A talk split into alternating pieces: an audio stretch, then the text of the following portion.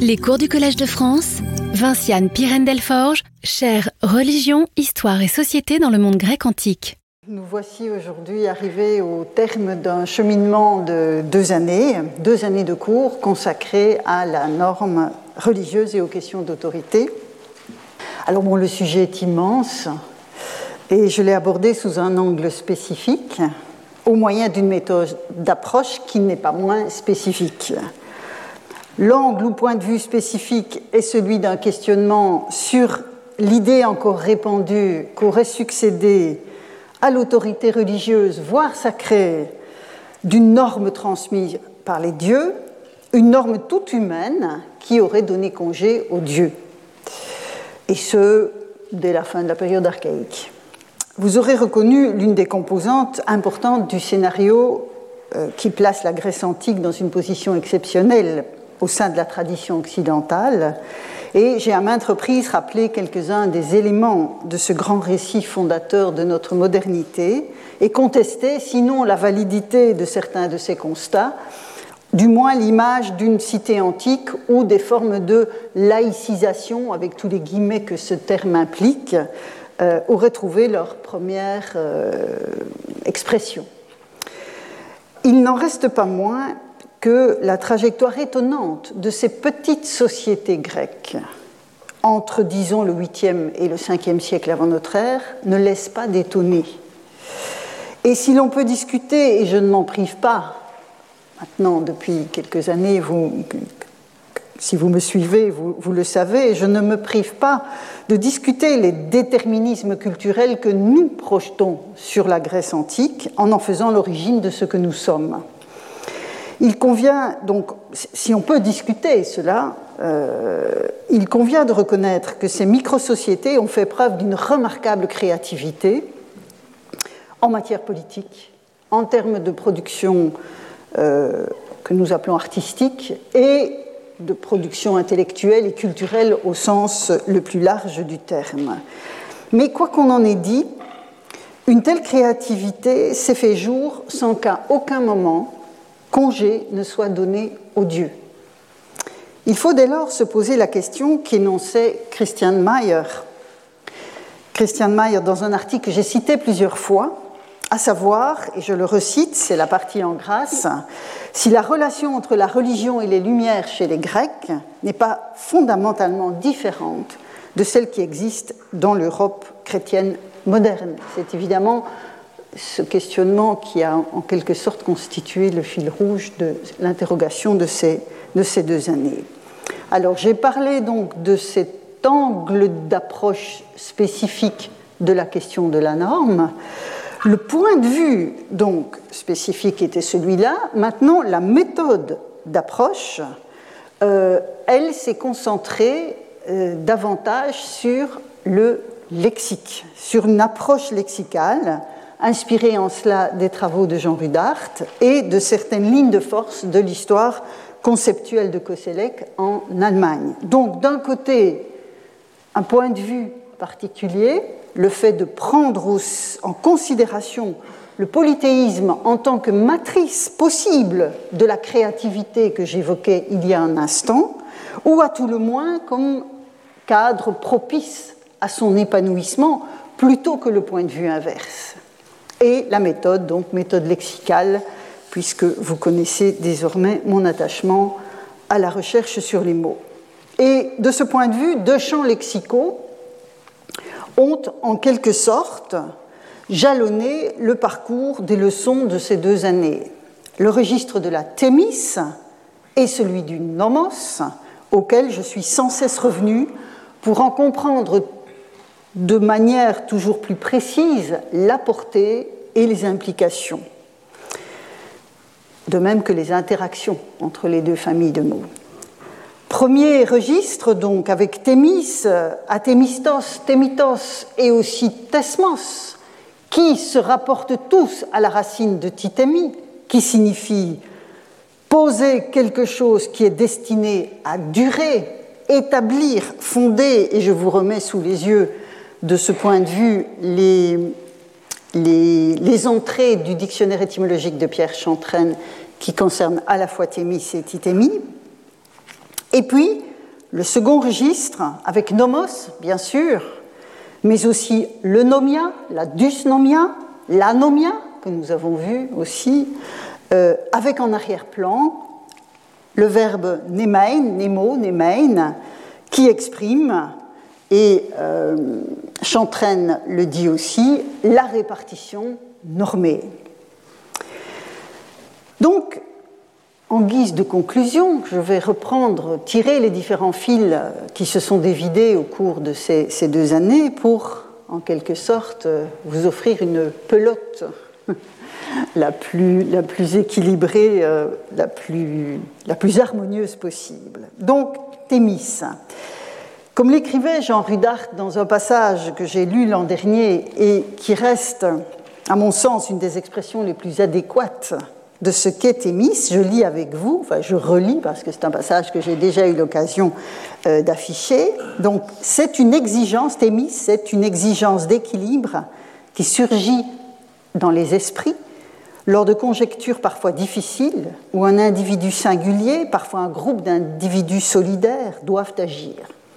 Cette exigence leur inspirera des conduites précises, variables selon les circonstances, mais semblable à elle-même en tant qu'exigence dans tous les cas où elle se fait sentir à eux, elle, donc la Thémis, reste dans l'universalité que cette permanence lui confère, obscure et malaisément définissable.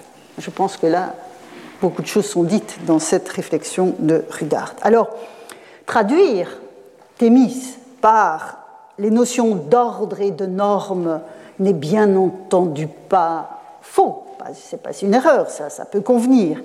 Mais, et c'est cela qui me, qui, me convient particulièrement bien dans cette approche de, de Rudart, c'est avant tout cette exigence d'équilibre qui préside à l'ordre et à la norme que le terme évoque. Une espèce de soubassement dynamique, un filet régulateur, comme je l'ai dit plusieurs fois.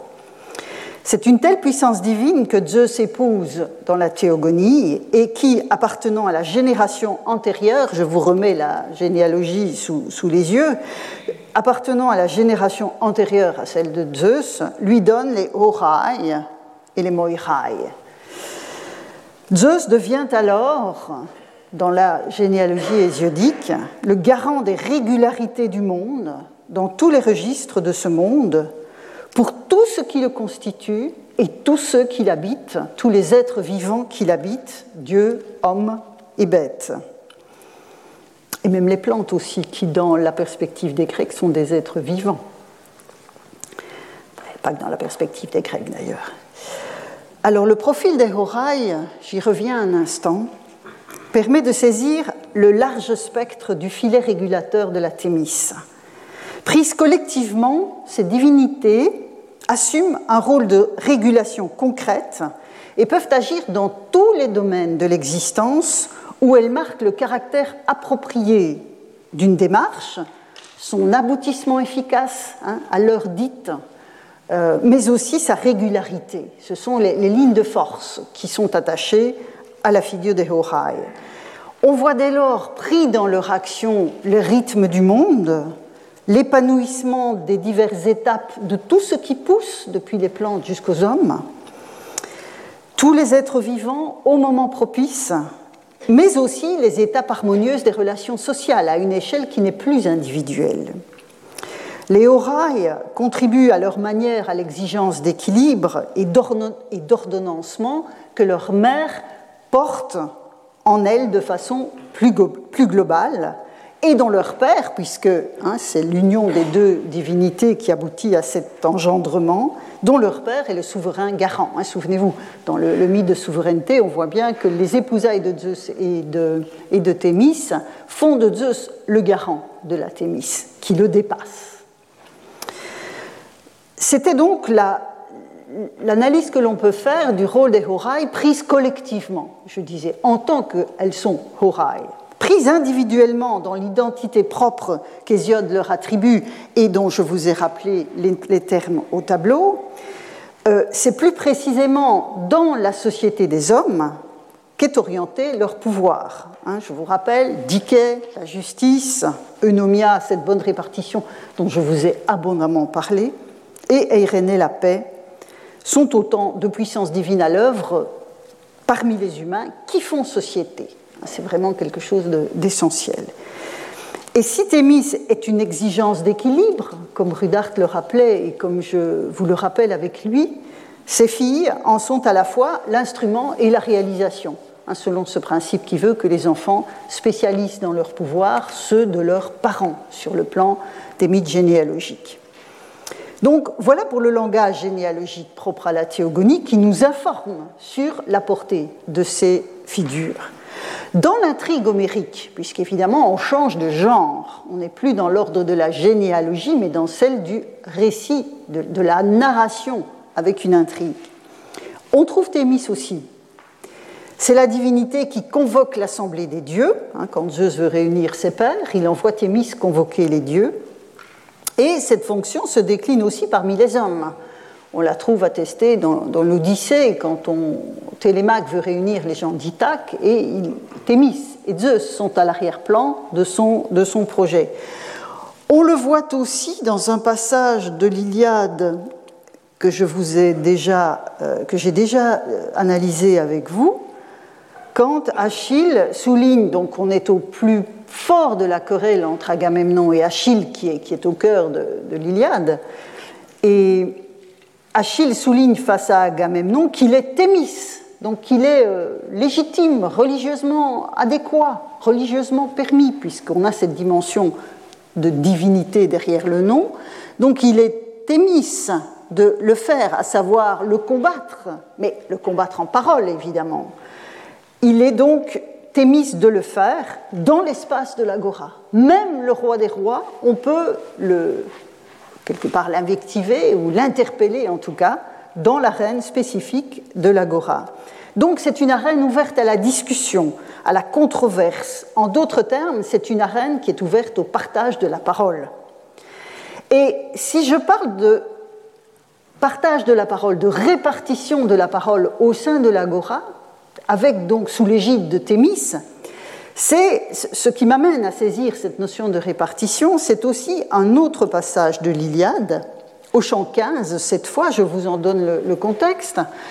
Euh, nous sommes donc au début du chant 15 et au chant 14, euh, il y a cette scène absolument magnifique où Héra tente de séduire, tente, elle ne fait pas que tenter, elle réussit à séduire Zeus pour euh, euh, comment dirais-je, qu'il quitte des yeux le champ de bataille pour plutôt s'occuper d'elle, et donc il s'unit sur le mont Ida, Zeus s'endort, et quand il se réveille, il s'aperçoit que les Achéens ont pris largement l'avantage sur les Troyens, ce qui n'était pas du tout dans son propre plan de bataille. Donc il entre dans une colère noire, comme seuls les dieux peuvent la manifester, et menace sa femme, qui l'a trompé, au sens euh, propre, euh, des pires sévices, et en lui enjoignant l'ordre d'aller retrouver tous les dieux et d'annoncer euh, d'avance la colère qu'il va leur, euh, leur manifester. Et donc Héra arrive sur l'Olympe, et là c'est Thémis, c'est Thémis qui l'accueille. Thémis l'accueille, et elle voit bien que quelque chose ne va pas, et Héra lui dit tout de suite de ne pas l'interroger sur ce qui s'est passé, mais d'ouvrir, et c'est le passage que vous avez sous les yeux, d'ouvrir pour les dieux dans leur demeure le festin égal. Donc il va y avoir, Zeus va arriver pour manifester sa colère, mais ça se fera dans le cadre d'un banquet. Et vous reconnaîtrez peut-être ici ce que j'ai traduit par banquet égal, donc c'est la daïs issei, c'est-à-dire ce, ce, moment précisément de partage et de répartition de la viande sacrificielle. C'est le terme que l'on trouve, alors ici c'est projeté sur le monde des dieux, même s'ils ne mangent pas, euh, de la viande au sens strict, mais néanmoins c'est la projection sur le monde des dieux de cette expression du banquet qui suit le sacrifice dans le monde des hommes et qui est une daïs issé, un repas où chacun a sa part, dit en général le traducteur de l'Iliade. Donc, si Thémis préside à l'assemblée, elle le fait aussi pour le banquet et elle préside précisément parce que j'ai traduit ici arché par ouvre, mais l'arché, c'est aussi le fait d'agir euh, en, légitimité. Un archonte, c'est ce qu'on traduit par magistrat dans une cité. Donc vous avez aussi l'ordre du commandement de la présidence. Donc elle préside la répartition qui constitue dans le banquet aussi l'ossature essentielle de cette circonstance. Et donc on voit bien que dans cette version euh, en intrigue d'un récit, hein, l'épopée homérique, on voit se dessiner ce que la théogonie d'Hésiode dit sur un mode généalogique, à savoir que Thémis est la mère de Nomia, la bonne répartition. Et dans le creux de l'intrigue, il y a dit qu'il n'est pas question de généalogie, on retrouve cette notion de la juste répartition dont je vous ai déjà abondamment parlé. Encore un mot sur Thémis. Les termes de cette famille, alors cette fois-ci je m'inscris dans la diachronie, les termes de cette famille, je vous l'ai dit l'an dernier, refluent nettement dans les usages de la prose et Thesmos, qui se rapporte lui aussi à la racine de Titémie, je l'ai rappelé tout à l'heure, pourra désigner, outre d'anciennes lois comme celle de Dracon, voire parfois celle de Solon à Athènes, Thesmos deviendra un terme pour dire, et là je me place à la fin de la période classique et puis par après, euh, ce sera un terme qui, pourra désigner des, injonctions, d'antiques injonctions considérées comme particulièrement divines, en regard du terme toujours plus répandu de nomos. Donc là, on voit bien qu'il y a à un moment donné euh, un, reflux hein, du, champ sémantique euh, associé à Thémis dans la prose alors que dans la poésie et dans la période archaïque, là où nomos n'était pas encore euh, largement attesté, c'était le terme qui désignait cette, puissance d'équilibre et de, régulation. Donc il y a là non pas une substitution, parce qu'on a vu l'année dernière que les deux termes vivaient leur vie ensemble jusqu'à facilement euh, la fin du 5e siècle, mais il est vrai qu'avec le registre de la Thémis, on entre dans, je ne vais pas dire quelque chose de fossilisé parce que ça garde toute son, toute son importance, mais dans les formulations, il y a quelque chose, un peu comme le latin liturgique, si vous voulez. C'est une, une, manière de s'exprimer qui fait ancien, qui a le goût de l'ancien. Et je vais vous en montrer euh, un, exemple en changeant de registre. Vous savez que j'aime passer de ce qui est euh, texte dit littéraire et puis épigraphique, parce qu'on est dans la même culture, dans la même société, et qu'ils font convoquer différents types de, documentation pour espérer circonscrire les représentations de cette culture. Or, on voit que dans certaines cités, comme à Tassos ou à Mykonos, deux îles de la mer Égée, ces, cités vont choisir d'utiliser encore, donc là on est au, milieu du 5e siècle, mais là vous voyez qu'on est au 2e siècle avant, d'utiliser encore cette notion de thémis pour marquer des interdits rituels. Dans le premier cas, à et c'est un exemple parmi d'autres, j'aurais pu en aligner une dizaine sans problème, on voit qu'on a cette petite norme rituelle, très brève, qui dit aera epilimenia, il y a elle en trop, aera epilimenia, il n'est pas thémis d'offrir une chèvre.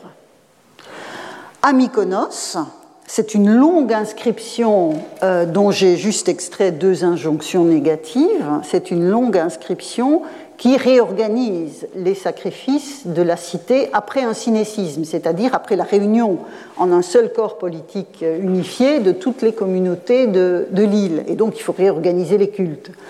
Et donc dans cette euh, énumération de normes sacrificielles, euh, dans certaines occasions rituelles, dans le détail desquelles je n'entre pas, on voit bien que les femmes ne sont pas admises, dans un certain cas, ici, c'est pas Thémis pour une femme d'assister à cette célébration, et dans un autre cas, où c'est la communauté civique qui est vraiment concernée, ce n'est pas Thémis pour un étranger.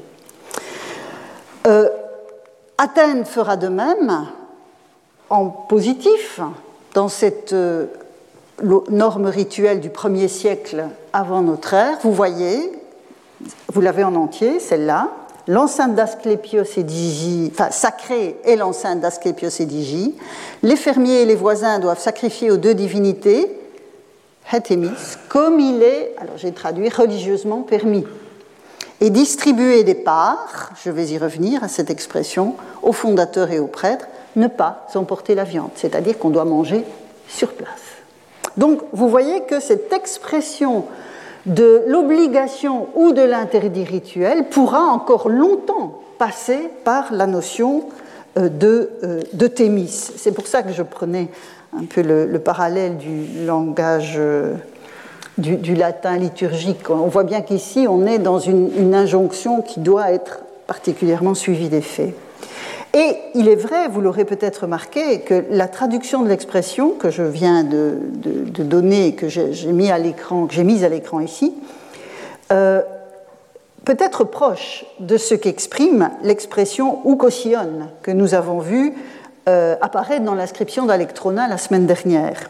C'est ce même adjectif, hosios, que l'on trouve, oui, donc on a un, parallèle avec le religieusement permis, et à Kos, dans un cadre assez, comparable à ce que je viens de vous montrer, on voit ici dans une vente de prêtrise à la fin du deuxième siècle avant notre ère, on voit, on parle des animaux de sacrifice, donc qu'il est religieusement permis de sacrifier à la déesse. En l'occurrence, il s'agit d'un culte d'Aphrodite à, Kos. Euh, à Rhodes, à Lindos, donc une des, une des cités rhodiennes, on voit que l'expression que l'on avait vue à Mykonos, l'interdiction faite aux femmes d'assister à un rituel, à un sacrifice, passe ici, à Lindos, la même injonction, passe par l'expression hukosia, euh, donc où on retrouve le, vieux terme, hein, le vieux substantif oscillé que nous avons vu dans les hymnes homériques il y a quelques semaines. Alors, c'est de Rhodes aussi, donc que provient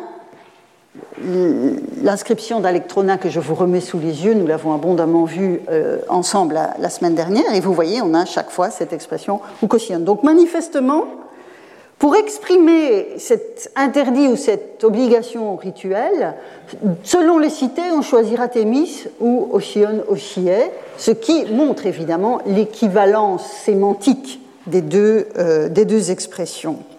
Donc, selon les cités, on passe par la Thémis ou l'Ochillet, qui, si on doit trouver une nuance, euh, souligne particulièrement, la, je, vous en ai parlé quand on a analysé le terme, la piété normée attendue des hommes. Mais en tout cas, dans l'un et l'autre cas, et c'est pour ça aussi que je vous ai réaffiché l'inscription d'Alectrona, la norme rituelle est déterminée, déterminée et assumée par la communauté selon ses patrias. Vous vous souvenez, on en a parlé la semaine dernière, katata patria, selon le patrimoine ancestral, selon ce qu'on a toujours fait dans notre communauté, ou en tout cas ce qu'on est censé avoir toujours fait. Donc une expérience de longue durée de la relation de réciprocité entre les hommes et les dieux. Et c'est donc cette profondeur de temps qui se dit katata patria, qui est aussi exprimé par Katanomon, dont je vous ai aussi euh, régulièrement parlé. D'un côté, donc, c'est le patrimoine ancestral de la cité qui est souligné, ou de la communauté, parce que ce ne sont pas nécessairement des cités qui s'expriment ainsi. Et de l'autre, c'est le nomos auquel je reviens à présent, puisqu'il était bien présent aussi dans cette inscription euh, d'Alectrona. Donc après ce, récapitulatif sur la notion de nomos et sur sa survivance, en quelque sorte, hein, dans les normes rituelles, j'en arrive à nomos, nomos, vous allez voir pourquoi je l'accentue précisément. Je l'ai souvent répété, nomos est à comprendre en fonction de la racine verbale nem qui indique la répartition. Et je vous remets le, le lemme de, de Chantraine sous les yeux.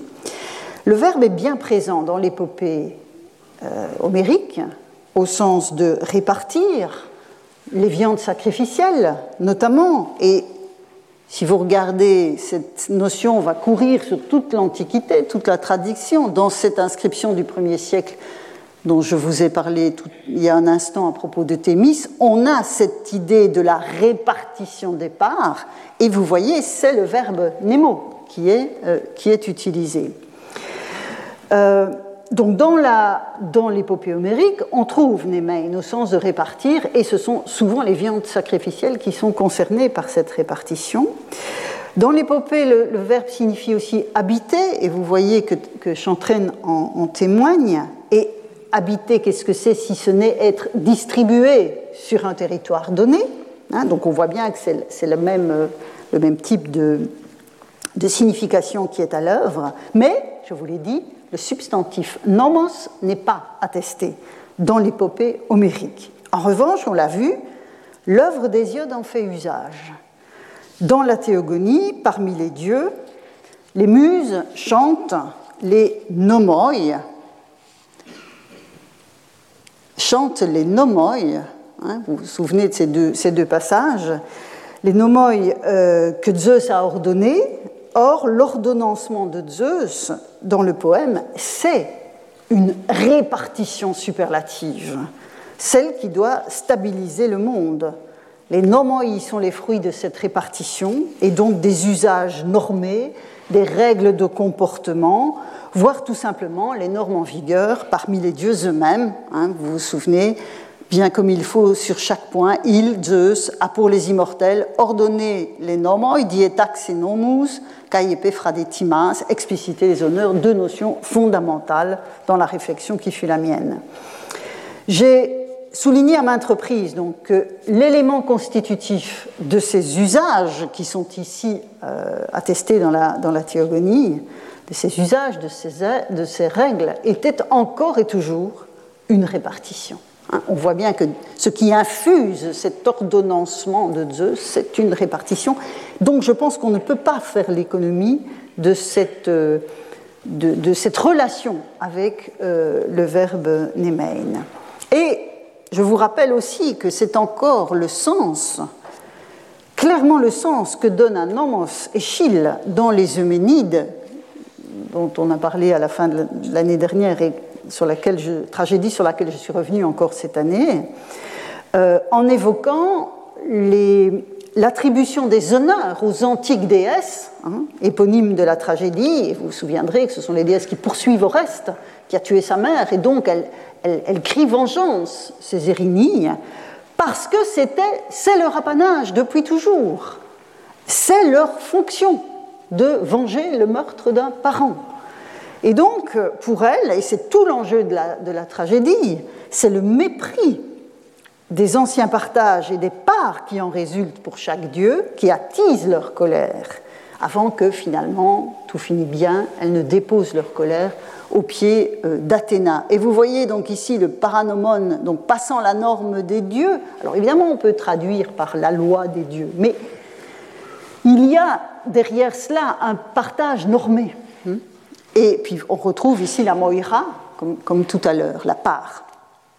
Et donc aussi, dans les Euménides toujours, cette référence au palaius nomus, avec cette sorte de glose interne à la tragédie qui parle de dianomé, c'est-à-dire la répartition. Là, on a vraiment le terme dans toute sa, euh, dans toute sa force.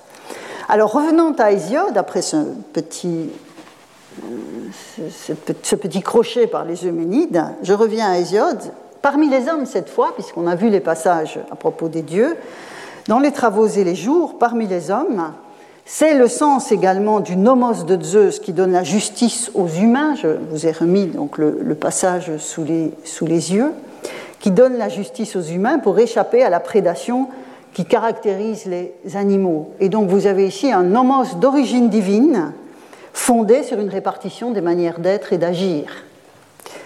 Cette dévolution divine a lieu au sein même du monde, elle émane de lui, puisque je vous rappelle que les dieux ne lui sont pas extérieurs. Ils sont nés avec le monde, ils lui sont consubstantiels. C'est indispensable de ne jamais l'oublier pour comprendre comment ce système fonctionne. Alors, dans le cadre de la réflexion conclusive d'aujourd'hui, je voudrais convoquer un passage d'Hérodote. On n'a pas encore beaucoup vu Hérodote cette année. C'est un passage que j'avais déjà eu l'occasion d'afficher dans cet amphithéâtre quand je parlais du daimon comme instance de répartition, puisque je suis assez obsessionnelle sur la question de la répartition, mais dans des registres sémantiques différents. Et donc j'avais évoqué ce, passage, mais laissant daimon de côté, c'était il, y a ans, je crois. Euh, je reprends le passage en question car un mot de la racine nem s'y trouve représenté en étroite relation avec les dieux. Je vous en donne le contexte et la substance. Nous sommes au livre 2. Le livre 2 chez Hérodote, c'est l'Égypte et tout ce qu'ils ont apporté à la Grèce, les Égyptiens. Et à cet endroit du livre 2, Hérodote se fait en quelque sorte historien du polythéisme grec. Et euh, il explique à ses lecteurs comment s'est constitué le monde qu'ils connaissent, le monde tel qu'ils le connaissent, et notamment celui, des dieux. Du temps des pélages, dit-il, euh, du temps des pélages, on sacrifiait à des dieux que l'on ne nommait pas. Hein, vous avez le texte, les pélages offraient tous les sacrifices en invoquant des dieux, théoi, théous en l'occurrence, sans désigner aucun d'entre eux par un surnom ou par un nom. Puis, à l'exemple des Égyptiens, les Pélages ont commencé à donner des noms à leurs dieux avec l'aval de l'oracle de Dodone. Donc, plus tard, au bout de beaucoup de temps, les Pélages apprirent à connaître, venus d'Égypte, les onomatas des dieux, autres que Dionysos. Ils apprirent bien plus tard celui de Dionysos. Ce sont des problématiques de noms de dieux que j'avais traité la première année de, mes cours.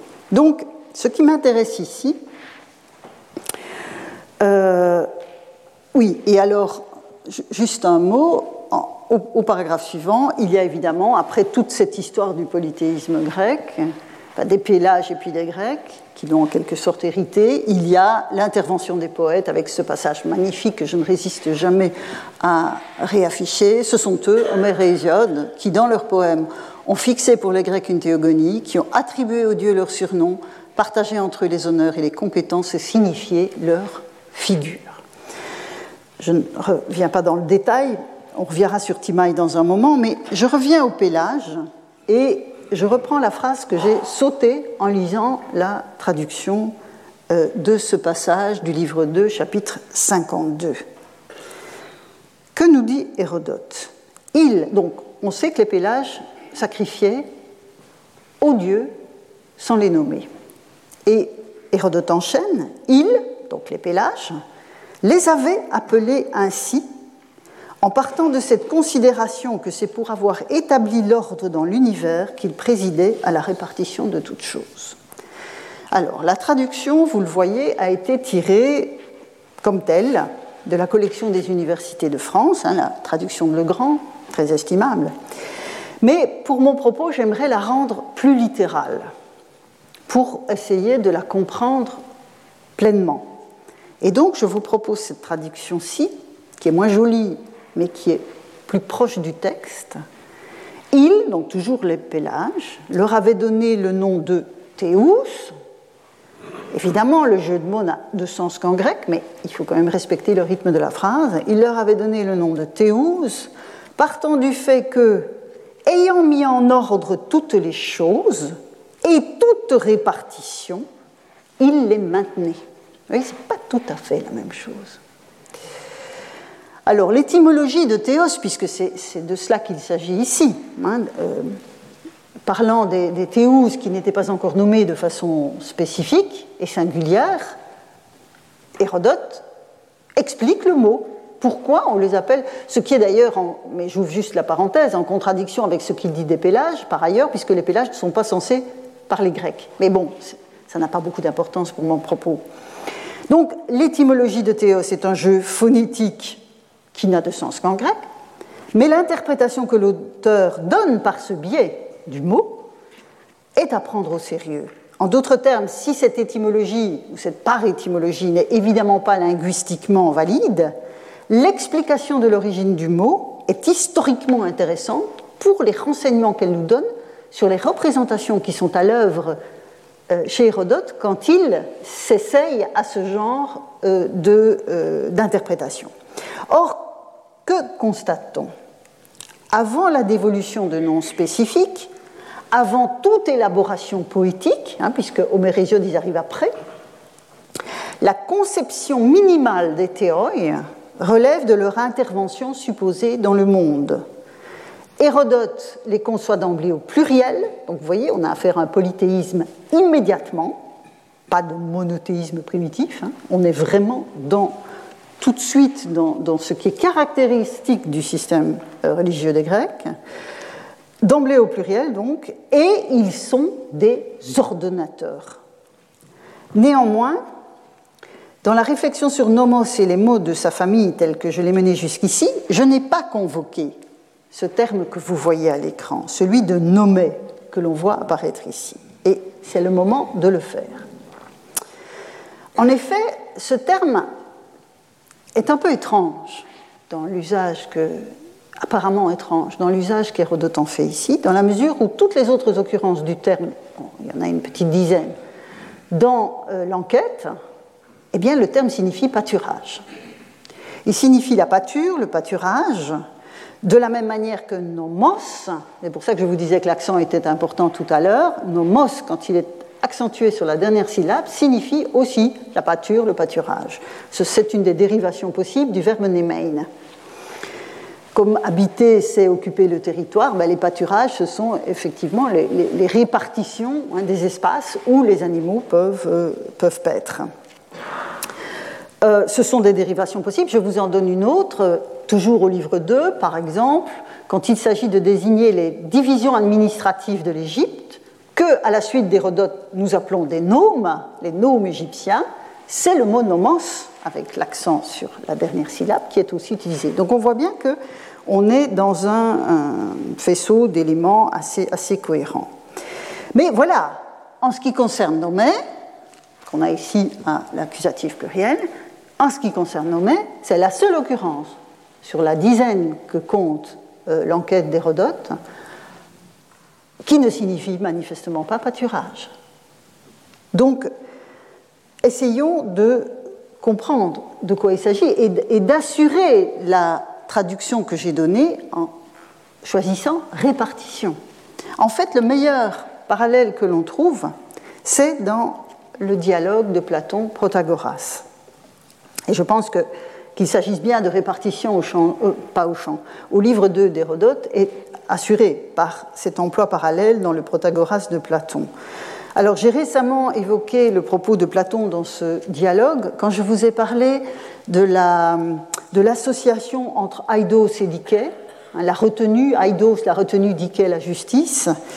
Euh, et le passage qui m'intéresse ici, que vous avez sous les yeux, donc en 321c, euh, se situe au moment où Prométhée vient s'enquérir de la distribution euh, qui a été confié à Épiméthée, son frère.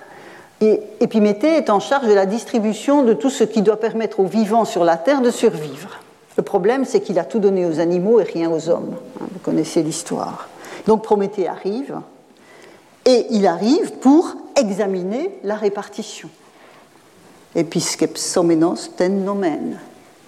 Donc on voit bien que là, il ne s'agit pas de pâturage on a affaire à une répartition et, bon, Prométhée se rend compte que les animaux sont particulièrement bien dotés, que les hommes restent nus et sans défense. Du coup, là aussi, vous connaissez l'histoire, il, leur apprend à fabriquer, à faire surgir le feu par eux-mêmes. Il leur apprend quelques techniques euh, pour survivre. Mais le problème, c'est que les hommes continuent à s'entre-déchirer, à s'entre-tuer. Et donc c'est à ce moment-là que Zeus intervient pour leur donner Aidos et la retenue et la justice. Et puis surtout le, fait de pouvoir euh, développer l'art politique dans des cités. C'est toute la, thèse du Protagoras. Et je pense qu'ici c'est dans un cadre comparable mais plus allusif et plus englobant de distribution originelle que se situe la réflexion par étymologique d'Hérodote. Les dieux mettent en ordre et répartissent. Et à ce titre, ils maintiennent le monde. Et c'est une telle perception donc globale et intuitive du monde divin qu'Hérodote associe au premier temps de la religion grecque, au premier temps de cette relation qui s'instaure entre des dieux, fussent-ils non encore nommés, et les hommes, en l'occurrence les, les, pélages. Je le disais, je le répète parce que c'est important, il évoque un monde divin qui est d'emblée pluriel et qui se définit, vous l'aurez remarqué, en fonction des deux champs sémantiques que nous pistons depuis le début de cette série de cours. Celui de la régulation instituante, ici le verbe titémi, d'un ordonnancement avec l'idée de cosmos, hein, qui, à l'époque d'Hérodote, commence à désigner, a commencé à désigner ce que nous appelons le monde ou l'univers. Donc la mise en ordre de, la régulation instituante euh, et celui de la répartition normée avec le mot nommé ici comme nomos, eunomia, nommé fondé sur la racine nem. Et donc, dans sa prose d'enquêteur et de façon un peu incidente au milieu de ce paragraphe sur les pélages, Hérodote synthétise de manière magistrale, même si c'est sans doute de manière incidente et sans intention effective, le noyau dur de la théogonie, à savoir la mise en ordre du monde sous les effets conjoints de la thémis et des nomoi divins. Hérodote évoque ensuite, je l'ai rappelé, l'action créatrice des poètes avec la notion de timaï, je vous ai dit qu'on y reviendrait, qui nous a accompagnés tout au long de ces deux années, auxquelles j'ajoute aussi les moirai, les moirai que l'on trouve euh, dans la, dans la théogonie, mais ailleurs. Hein. vous avez vu la petite norme que je vais vous remettre sous les yeux. Euh, on a donc les moirai qui sont l'apanage des dieux, hein, la, cristallisation de leur timée.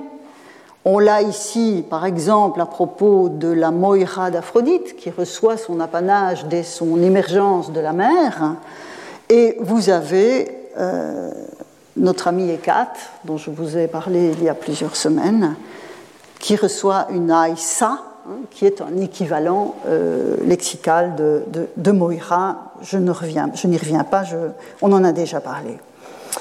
Mais c'est aussi la Moira, vous voyez, très concrètement, les parts de viande qui reviennent aux hommes dans le cadre des sacrifices et que l'on répartit.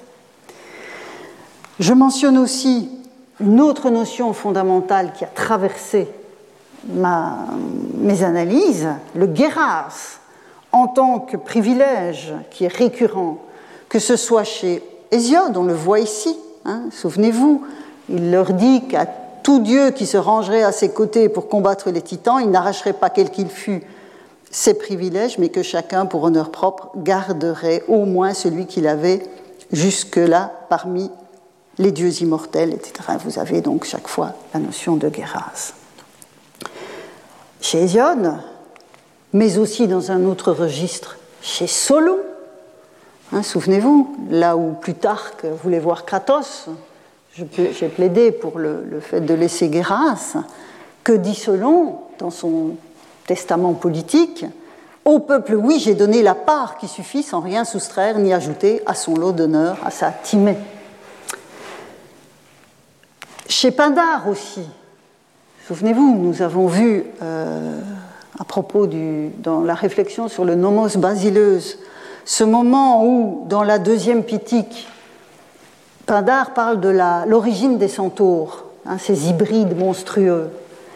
Que dit-il de l'engendrement de cette engeance que sont les centaures? C'est l'union diction et de la nuée ressemblant à Héra qui a été produite par Zeus, et donc seule mère de son espèce, la nuée sans le concours des Carites, lui donna un fils monstrueux. Ni parmi les hommes, ni selon les usages normés des dieux, il n'est porteur de privilèges. Et vous avez dans le même vers Geras Foron, porteur de Geras, et la répartition normée qui préside à la dévolution d'un Geras.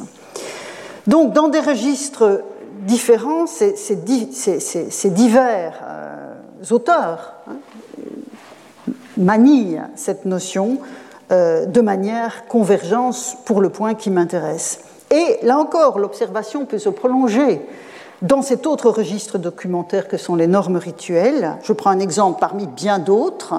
À Érythrée, euh, au milieu du IVe siècle, dans la première moitié du IVe siècle, vous avez tout un règlement dont je ne vous ai pris ici que, quelques lignes, un règlement sacrificiel pour un culte d'Apollon et d'Asclépios, et vous voyez qu'on a cette injonction, s'il sacrifie un animal de lait, trois portions de viande et de viscères, donc sont à prélever, s'il sacrifie des substances à consumer, qu'il place un gâteau plat et un gâteau Hermès, on ne sait pas très bien ce que c'est, d'où les guillemets, pour chacun des deux dieux, donc Asclépios et Apollon, tout ce qui a été déposé sur la table reviendra au prêtre en pardonneur. Et vous voyez que c'est Guéra, donc le Guéras, qui est, euh, qui est concerné. Donc, tout ceci pour vous rappeler que la dévolution de la part qui revient à chacun est une articulation majeure de la réflexion sur l'ordre du monde et partant sur l'ordre de la cité, puisque là nous sommes au cœur de la cité dans ses, aspects les plus concrets, hein, l'ordre de la cité qui se répondent sur ce point. C'est pourquoi l'analyse du champ sémantique de nomos, et je vous remets mon magnifique graphique sous les yeux, c'est pourquoi donc l'analyse du champ sémantique de nomos et des emplois des mots de cette famille m'a semblé essentielle, cette notion de répartition. Assortie donc d'une approche de cette autre forme de norme distributive qu'est la piété dans le registre de l'ECBIA et de l'Ocean. Avant de tirer des analyses de nomos ce que la présente conclusion impose, je voudrais revenir un instant sur l'ECBIA et l'Ocean les deux éléments qui sont ici. Comme on l'a vu, le champ sémantique de ces deux termes se déploie surtout à la fin de la période archaïque. Hein, vous vous souvenez que dans l'épopée homérique, on a euh, une, petite occurrence d'oscillé, le, substantif, et puis ça se déploie dans les hymnes homériques, les grands hymnes homériques qui datent sans doute du VIe siècle. Et le CBA, quant à elle, pointe vers aussi le milieu du VIe siècle et puis se, se déploie euh, par la suite. Donc, il y a manifestement là une émergence d'un vocabulaire un peu spécifique. Et les mots attestent, si, je comprends bien cette émergence et le développement remarquable de ce double vocabulaire de la piété, ils attestent le besoin d'affiner, de préciser lexicalement l'expression d'une juste relation avec les dieux. Et jusque-là, Qu'en était-il? On en a parlé. Ça ne veut pas dire que la piété n'existait pas. Ce n'est pas parce que le mot n'existe pas que la chose n'existe pas. Simplement, il y a une autre manière de la désigner. Et jusque-là, c'est la diké, comprise comme justice, fille de Zeus et de Thémis, je vous l'ai rappelé tout à l'heure, hein, une des Horai, qui est intimement liée à l'évaluation des comportements en question. Et elle constituait, la diké, dans la poésie archaïque, le cadre privilégié de cette évaluation. Donc là, on voit qu'il y a à un moment donné une, spécialisation du vocabulaire qui intervient. Et je vous rappelle ce point qui justifie aussi l'embrassement de tout cela par le registre de la Diké. Dans les travaux, Hésiode la montre assise à côté de Zeus, lui dévoilant les actions mauvaises des hommes qui l'ont bafoué. C'est à elle aussi que Solon, et je vous remets cette magnifique élégie de l'Eunomia sous les yeux, une partie en tout cas, c'est à elle aussi que Solon, dans cette élégie de l'Eunomia, attribue la sanction des actes injustes des hommes qui, souvenez-vous, ne prennent garde, ne prennent garde aux fondements vénérables de Diké, les semna dikes temetla. Je vous ai dit que derrière ce terme se profilait la Thémis. Justice est toujours cette puissance active dans le monde, même chez Solon, et le législateur poète assume le point de vue hésiodique, ainsi que j'espère vous l'avoir montré. Les actes que Dickey sanctionne, vous le voyez au vers 12, donc qui est le premier sur la diapositive que vous avez sous les yeux, relèvent tant de l'atteinte au bien public qu'au bien des dieux. Ces hommes injustes que stigmatise Solon font exactement le contraire de ce qui apparaît dans le Serment des Éphèbes sur l'inscription du IVe siècle, mise au jour dans le, le Dème d'Acarne, dont je vous ai aussi parlé plusieurs fois. Souvenez-vous, les jeunes gens jurent de défendre ce qui est sacré et ce qui est conforme à la piété, les Yera Kai Hosia, hein, cette expression que j'ai pris une leçon à, à déployer. C'est l'exercice de ce qui est juste dans un large éventail de situations et de relations. L'expression donc hiérakaiosia n'est pas encore en vigueur. À l'époque de Solon, je vous ai dit, le registre de l'Ossier et de l'Océan va se déployer plus tard. Mais c'est le même arrière-plan qui sous-tend ces vers de l'élégie de l'Eunomia. Le cadre de réflexion sur le comportement juste est celui que nous avions déjà repéré dans l'Odyssée, quand les dieux étaient censés surveiller les hommes et regarder, observer leur hubris, leur démesure et leur eunomia, le terme revient, à savoir leur comportement justement normé, pourrait-on peut-être traduire le nomia dans ce cas. Toujours chez Solon, vous vous souviendrez qu'au vers 16 du fragment 36, j'ai proposé d'en revenir à une lecture, ici, nomo, hein, donc le nomos, une lecture acceptée naguère et refusée dans les dernières éditions. Donc j'ai choisi nomu plutôt que homu, c'est-à-dire que je traduis en cela, et c'est Solon qui parle, je l'ai fait en, et cela, je l'ai fait en vertu du pouvoir du nomos, en faisant tenir étroitement force et justice. Et j'ai tenu mes promesses jusqu'au bout. J'ai rédigé des testaments, donc des lois. Là, je pense qu'on peut vraiment traduire par loi. Pareillement pour l'homme de peu et l'homme de bien, ajustant une justice ou une sentence droite à chacun. Et donc, plutôt que l'adverbe homu qui, qui faisait dire je l'ai fait en vertu du pouvoir en faisant tenir étroitement ensemble force et justice, avec nomos, on trouverait trace, si j'ai raison, dans son œuvre, du nomos divin ou nomos roi qu'Héraclite et Pindare évoqueront quelques décennies plus tard. C'est ce que Hésiode laissait percevoir dans les règles de comportement justes inspirées aux hommes par Zeus et aux usages normés alloués à ses pères en divinité. Ce sont les occurrences de nomos dans la théogonie que j'évoquais tout à l'heure. C'est également ce qu'évoque, nous l'avons vu, de façon moins attendue dans une œuvre comme la sienne, le nomos theos, la norme donc euh, divine, chez Thucydide à la fin du 5e siècle, à la toute fin du 5e siècle.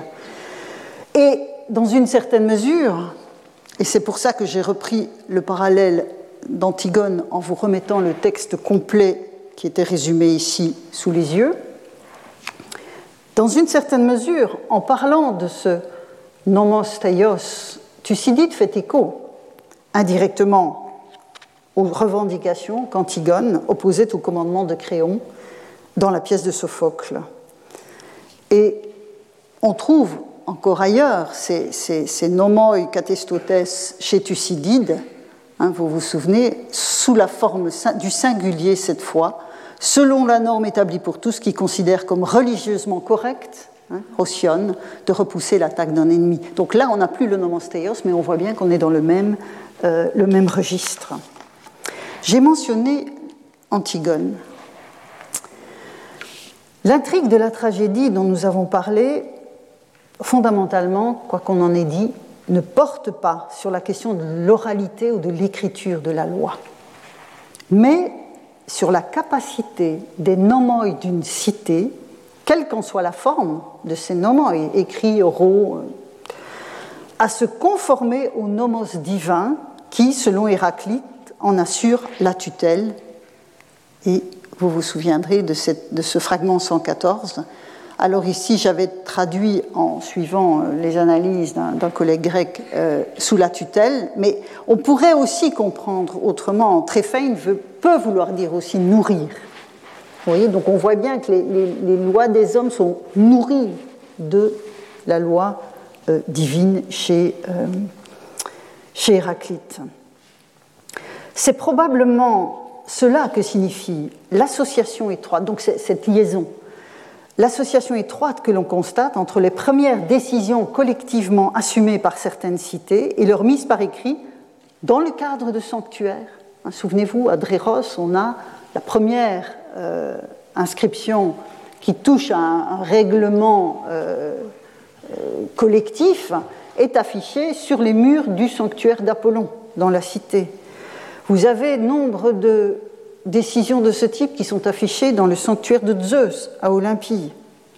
Et au milieu du 5e siècle encore, et c'est une inscription que nous avons vue l'année dernière, au 5e siècle, au milieu du 5e siècle encore, on voit qu'à Érythrée, donc là, la même cité où l'on a vu tout à l'heure le règlement pour Apollon et Asclépios, on voit qu'il y a donc ici, c'est une, une, norme sur laquelle je ne m'apesantis pas sur le fond. Ce qui m'intéresse de voir, c'est, vous avez la mention des, des nomoi et des psephizmata, donc des, des, lois et des décrets. À ce moment-là, la distinction commence à s'opérer.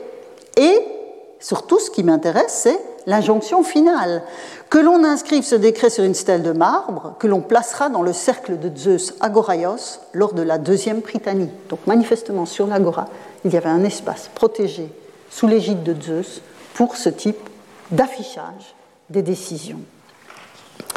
Le cas du scribe Spenzitios que nous avons abordé cette année est tout aussi éloquent de ce point de vue, de cette articulation que j'essaye de reconstituer entre les nomoi des hommes et ce nomos divin. Je vous remets le texte sous les yeux sans, le relire intégralement.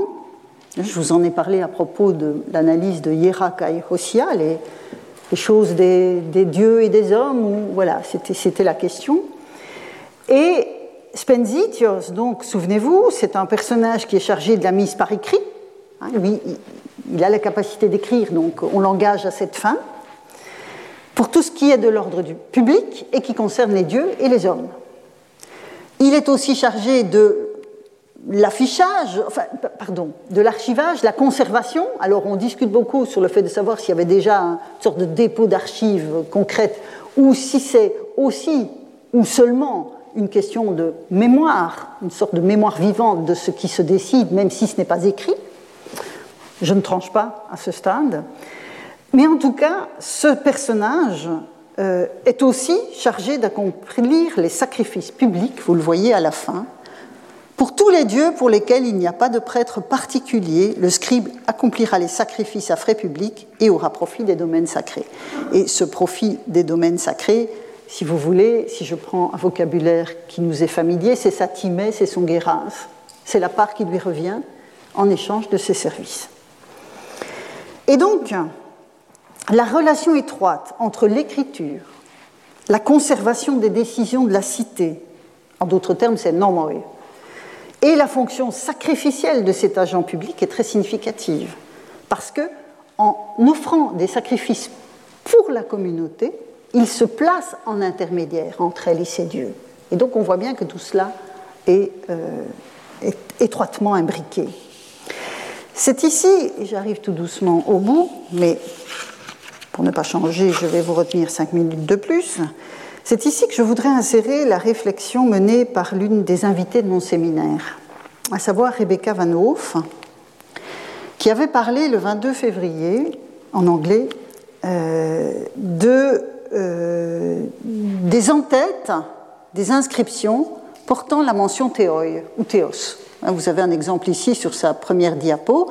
Vous avez ici un texte, un décret ou une loi, et puis vous avez comme ça, alors le, iota manque, mais vous avez théoi qui apparaît au-dessus. Et en fait, vous l'avez déjà vu dans mes propres dias. Je, remets sous vos yeux le fameux serment des effets Baakarn. vous avez vu passer systématiquement ce que j'avais essayé de rendre sur ma dia euh, comme reflétant l'écriture de la stèle, vous avez et je les ai mises en évidence parce qu'on ne voit pas bien sur ma photo, mais vous avez là Théoi qui surmonte donc le, euh, la stèle. Et dans son exposé, donc c'est quelque chose qui intrigue depuis, depuis longtemps, et dans son. Qu'est-ce que ça veut dire? Dans son exposé, Rebecca Van Hoof avait présenté un comptage donc vous voyez que ici on est avant 300 avant notre ère, donc vous voyez que la tique se, taille la part du lion avec uniquement la mention au pluriel, puis dans d'autres régions de Grèce on a, euh, a des variations. Donc c'est assez répandu. Quant à l'interprétation de cette affaire, euh, elle fait référence à quatre orientations interprétatives. La première fait l'hypothèse qu'il s'agit de la référence à une prière qui était prononcée en début d'assemblée où la décision est prise, euh, où le texte donc inscrit est voté.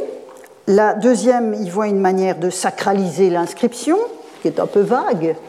La troisième en fait un appel aux dieux pour leur demander une faveur. Et la, mais c'est extrêmement difficile de relier cette interprétation au contenu des textes. Et la quatrième fait des dieux ainsi mentionnés des agents actifs dans la production même du texte. Au vu de ce que nous avons vu de la norme religieuse et des questions d'autorité au fil de ces deux années, j'aurais tendance à privilégier la quatrième option, et c'est aussi d'ailleurs celle que tente à privilégier Rebecca Van Hoof, mais en enrichissant pour ma part ce choix des acquis que je suis en train de vous rappeler euh, depuis tout à l'heure. Sur cet arrière-plan, que fait apparaître la mention théos ou théoi en en-tête des nomoi ou des psephismata, des lois, des décrets d'une cité ou de tout, groupe qui émet des normes Parce que euh, le, fait de mettre euh, voilà, ce genre de choses au-dessus d'une stèle n'est pas uniquement le fait d'une cité. Ça peut être un groupe de sociabilité, ça peut être une famille, bon. Et puis surtout, ce n'est pas systématique. On ne trouve pas ça sur tous les textes. Et on n'a jamais réussi à trouver un lien clair entre un contenu et la mention ou l'absence de mention de théos ou théoi. Et donc, que fait apparaître cette mention? Ce pourrait être précisément l'inscription, sans jeu de mots, du texte dans un cadre qui le dépasse et en souligne l'adéquation avec le nomos théos, théos de Thucydide ou celui d'Héraclite, ou les normes établies que l'oncle d'Antigone a payé au prix fort de ne pas les avoir respectées. Les théoi ou le théos en tant que divin générique sont ces entités régulatrices et distributrices dont parle Hérodote en reconstituant la religion des Pélages.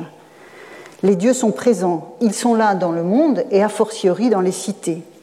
Et si je reprends mon graphique, que vous connaissez désormais par cœur, il me semble qu'il permet de visualiser très clairement ce point. Les nomoi sont enchâssés dans un ensemble qui les dépasse, quelle qu'en soit la portée et les thématiques. Hein, vous vous souvenez, ici, j'ai laissé un espace pour ce qui ne concerne pas directement les dieux, ce qui ne relève pas de l'océan ou de l'Eusébéen.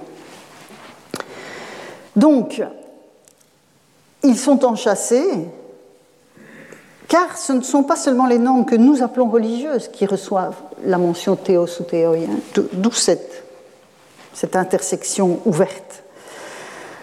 La référence au Dieu en tête de l'inscription pourrait évoquer une autre forme de légitimité de ce qui a été émis que la communauté elle-même qui a voté, et évidemment la protection qui l'accompagne. Cette hypothèse ne me semble pas incompatible avec le fait que la mention n'est pas systématique. D'autres formules étaient disponibles. On l'a vu avec le cercle de Zeus à Goraios à Érythrée. On l'a vu avec le sanctuaire d'Apollon à Dréros en Crète. Mais à chaque fois, il s'agit de conférer une autorité supplémentaire à la décision prise. Et que cette pratique épigraphique voit le jour dans la deuxième moitié du Ve siècle, parce que ces entêtes n'apparaissent pas avant. Que cette pratique donc voit le jour dans la deuxième moitié du Ve siècle, et notamment à Athènes où elle est largement attestée, n'est pas pour étonner. C'est au même moment qu'est jouée l'Antigone de Sophocle qui pose clairement la question de l'autorité des nomoi que se donnent les hommes sous le regard des dieux. Alors, c'est le terme de nomos hein, par rapport au registre de la thémis ou des thesmoi qui finira par s'imposer largement pour désigner l'appareil législatif des cités dans toute leur matérialité politique. Mais le terme ne perdra jamais le sens plus large d'usage normé fondé sur une répartition. Alors cette répartition, je la vois avec Hérodote comme originelle et constamment transmise. C'est ça que signifient les patria, les patria ou le katanomon. Et n'est-ce pas dès lors pour insuffler quelque chose de cette légitimité-là que les stèles portaient, certaines d'entre elles en tout cas, à l'entame de la décision humaine, une référence au divin Mais, et cette fois-ci j'arrive vraiment au bout, mais les nomoi eux-mêmes n'étaient pas sacrés. Je l'ai dit plusieurs fois. Les seules occurrences de l'expression hieros nomos relevaient soit du fait que les décisions en question concernaient les hieras, mais encore cela n'avait-il rien de systématique hein, C'était probablement le cas dans les archives de Kos dont je vous ai parlé la fois dernière, où il y avait manifestement un, système de rangement thématique et les nomoi hieroi, c'était ceux qui, qui concernaient les hieras. Ou peut-être, autre origine de cette expression, comme l'écrit Platon, parce que certaines d'entre elles étaient passées par la sanction directe de l'oracle de Delphes. Mais reconnaissons que Platon n'est pas un guide totalement sûr en ces matières. Et ne serait-ce pas là, au final, que se situe au moins une partie de la réponse donnée à la question de Christian Mayer sur les lumières à la grecque, question que j'ai rappelée en ouverture de cette leçon. Si la légitimité des nomoi humains et le juste qui s'y rattache, le dikaion, dans lequel plutôt elles s'inscrivent, ils s'inscrivent, les nomoi. Si donc cette légitimité s'ancre dans un ordre du monde conçu comme supérieur, englobant, je reviens à mon graphique, cet ordre relève de principes de répartition adéquates, au sens large des, nom des d'Hérodote, dont les communautés doivent se saisir, mais tout en conservant une large marge de manœuvre, de négociation, de discussion. On le voit déjà avec Achille et Agamemnon, on est dans une arène de discussion. Les tragédies sont sans doute les plus beaux cas de ce type d'arène, où l'interrogation sur le rapport des hommes au monde, aux dieux, à la communauté elle-même pouvait se déployer. Les agorailles des cités n'étaient pas moins ce genre d'arène dans la quotidienneté de ce qui est utile, pour paraphraser l'expression de Thucydide à propos des nomoi qui étaient bafoués en temps de stasis, en temps de guerre civile. Donc je le disais déjà, Achille disait à Agamemnon qu'il était Thémis de s'en prendre à lui et de discuter, de se disputer. Or, l'objet de la dispute, c'était une répartition injuste. Ainsi, des yeux d'Aristote, en passant par Solon, L'orgueil démesuré et l'avidité étaient une menace récurrente pesant sur les cités. Cessait alors de se manifester Eunomia, la fille de Zeus et de Thémis, présidant à la juste répartition, avant de présider aux bonnes lois, comme l'attestait un texte de que je vous ai montré, que je vous ai fait lire. Une dernière remarque encore, avant de vous quitter jusqu'à l'année prochaine. Lors de ma première année de cours en cette belle maison, j'avais abordé la question très discutée de la croyance des Grecs en leur Dieu par le biais de l'analyse de la formule nomidzein tous teus, que on trouve chez de, de, très bons philologues traduite par croire au Dieu, ce qui est un déterminisme culturel chrétien évident. Et donc, j'avais privilégié, pour rendre compte au terme d'une longue analyse de cette expression, j'avais privilégié l'expression complexe reconnaître et honorer. Et c'est ainsi que j'avais traduit, à titre d'exemple, les charges qui pesaient sur Socrate, telles que Xénophon les rapporte dans les Mémorables. Souvenez-vous, Socrate est coupable de ne pas reconnaître et honorer les dieux, reconnus et honorés par la cité, et d'introduire d'autres divinités nouvelles. Il est aussi coupable de corrompre les jeunes gens. Et donc derrière reconnaître et honorer, vous avez Nomidzain, derrière Nomidzone, et vous l'avez encore ici, nomizei teus. Or, nomizei tous teus, c'est bien reconnaître, donc, et honorer les dieux. Mais nomizein relève de la même famille de mots que nomos, famille fondée sur la racine nem, celle de la répartition. Et donc, ce constat me pousse, au terme de ce voyage auquel je vous remercie de m'avoir accompagné, dans lequel je vous remercie de m'avoir accompagné. Ce constat donc me pousse à considérer que l'expression même de la relation qui s'instaure de la sorte entre les hommes et les dieux conserve encore quelque chose d'un ordre du monde où chacun doit recevoir sa part. Merci beaucoup pour votre attention.